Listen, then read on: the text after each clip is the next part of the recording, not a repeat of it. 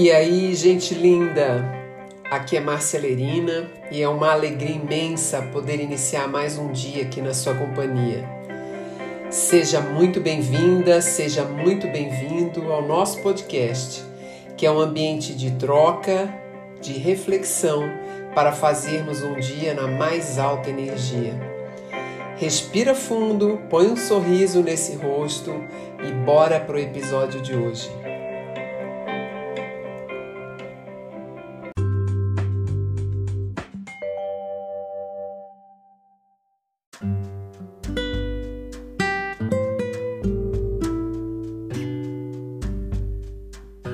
Nesses últimos tempos, analisando o período que a gente está indo numa direção de final de 2023 para 2024, eu tenho trazido muito a questão de estarmos preparados para fazermos uma transição de final de ano com vários temas nossos mais organizados.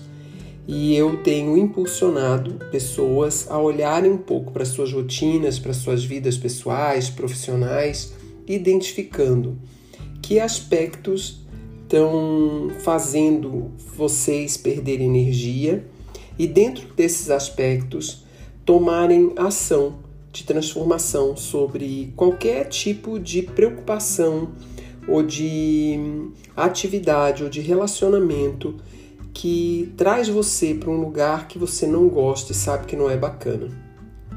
Hoje, então, eu quero trazer um tema que me parece muito pertinente né, a esse, essa proposta ou a esse objetivo, que é a questão da procrastinação. É quando a gente consegue perceber que tem algo para ser feito e a gente não consegue dar conta de avançar com um certo assunto. Adia, dá volta, finge que esquece, leva para o inconsciente, daqui a pouco você recebe sinais e avisos de que você precisa mexer naquele assunto. Eu sei que isso é uma coisa bastante comum nos dias dias de hoje e principalmente porque a gente pode justificar que está adiando certas ações em função desse ritmo de vida, do excesso de responsabilidade, é, do dia corrido que a gente passa e, e por aí vai. Mas o que de fato é importante é perceber que quando você identifica algo que é fundamental para o seu desenvolvimento e isso está se transformando num ponto que te causa tensão e você sabe que você precisa avançar, transformar, curar, melhorar aquele assunto, é muito importante entender a causa da sua procrastinação. Seja identificando se isso tem a ver com medo do fracasso, se isso é uma falta de motivação, se isso é uma ausência de clareza né, sobre o que você tem para fazer, ou até outras questões mais profundas que você não acessa. O importante é que, sem você olhar para isso de uma maneira eficaz, você não consegue é, ultrapassar esse ponto do adiamento ou do postergar o que tem para fazer. Né? Eu acredito que esse é um ponto fundamental quando você percebe que você tem temas que são reincidentes, né? eles se repetem na sua vida e você sente que você precisa ir além para superar. Eu diria que se você não conseguiu identificar e entender a causa de você estar tá adiando superações importantes no seu desenvolvimento, procura ajuda e procure já, né? Porque como eu venho falando, nós temos um ciclo de tempo aí que vem vindo desde setembro, mês de outubro até o final do mês de novembro, para que a gente identifique pontos graves das nossas atitudes, da nossa ação, da nossa liderança, da nossa autogestão que podem estar tá nos atrasando ou podem estar nos causando dificuldades de avanço. Mas se você identifica facilmente ah, os pontos que estão fazendo você procrastinar, eu diria que há algumas dicas que eu utilizo comigo e que funcionam. Uma primeira é, é que eu defino metas muito claras do que eu preciso fazer. Claras mesmo, no sentido de que eu sou muito específica em quais são as ações, com quem que eu tenho que falar, quais são os indicadores que eu preciso estabelecer.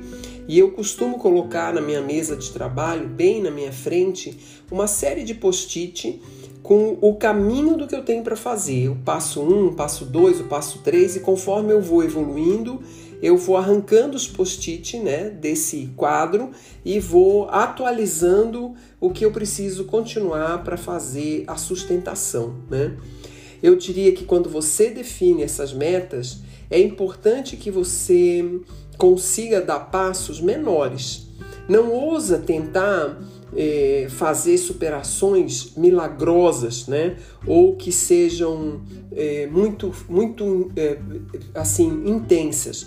Pensa que se você, por exemplo, precisa perder peso, você sabe que você precisa começar a andar, fazer um regime, mudar a sua alimentação. Não estabelece que você vai começar amanhã uma dieta e que você quer até o final do mês perder 15 quilos. Por quê? Porque isso aí é inviável, né? A gente tem que dar passos menores que vão desde você buscar um, uma nutricionista, uma médica que possa te acompanhar, a trabalhar com suplementação, a iniciar uma desintoxicação, depois é, um trabalho de mudança alimentar.